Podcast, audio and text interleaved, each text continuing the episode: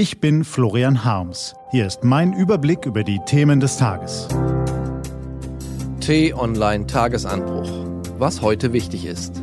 Freitag, 22. Juni 2018. Messis und Merkels Gemeinsamkeit, Erdogan wackelt und Hoffnung in der deutschen Nationalmannschaft.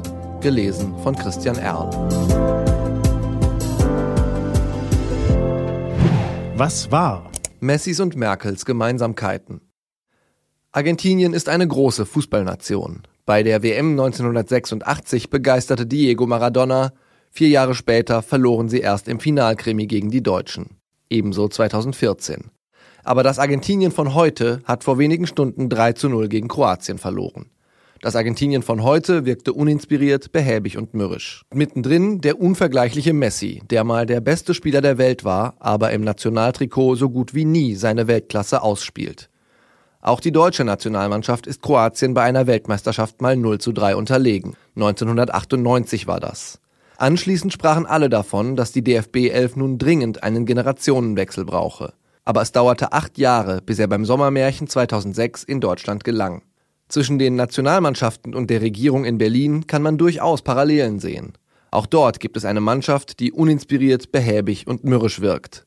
Mittendrin die Kanzlerin, die mal die mächtigste Frau der Welt war, aber ihre Stärken nur noch selten ausspielen kann. Braucht es auch hier einen Generationenwechsel? Mancher würde jetzt sagen, lieber früher als später.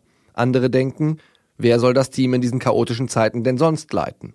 Nach den ersten 100 Tagen im Amt verteilt die T-Online-Redaktion Noten für die Regierungsmannschaft. Was steht an?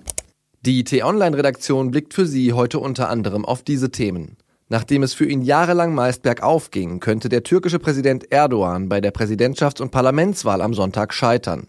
Der Urnengang wird nicht nur die Geschicke des Landes am Bosporus entscheidend beeinflussen, sondern auch spürbare Folgen für Deutschland haben. Weil 1,4 Millionen wahlberechtigte Türken in Deutschland leben, aber auch wegen Erdogans Entscheidungen in der Flüchtlings-, Kurden- und Syrienpolitik.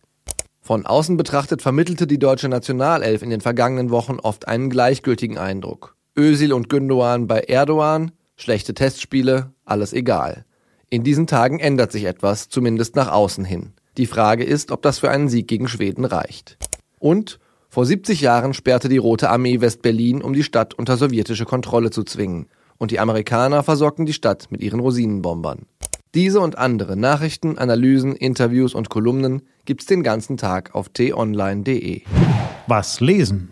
Wenn Sie möchten, unter t-online.de-tagesanbruch gibt es zwei Lesetipps für Sie. Heute geht es um Entwicklungshilfe als Alternative zu abgeschotteten EU-Grenzen und um den Tod einer außergewöhnlichen Gorilladame. Das war der T-Online-Tagesanbruch vom 22. Juni 2018. Ich wünsche Ihnen einen frohen Freitag und dann ein schönes Wochenende. Ihr Florian Harms.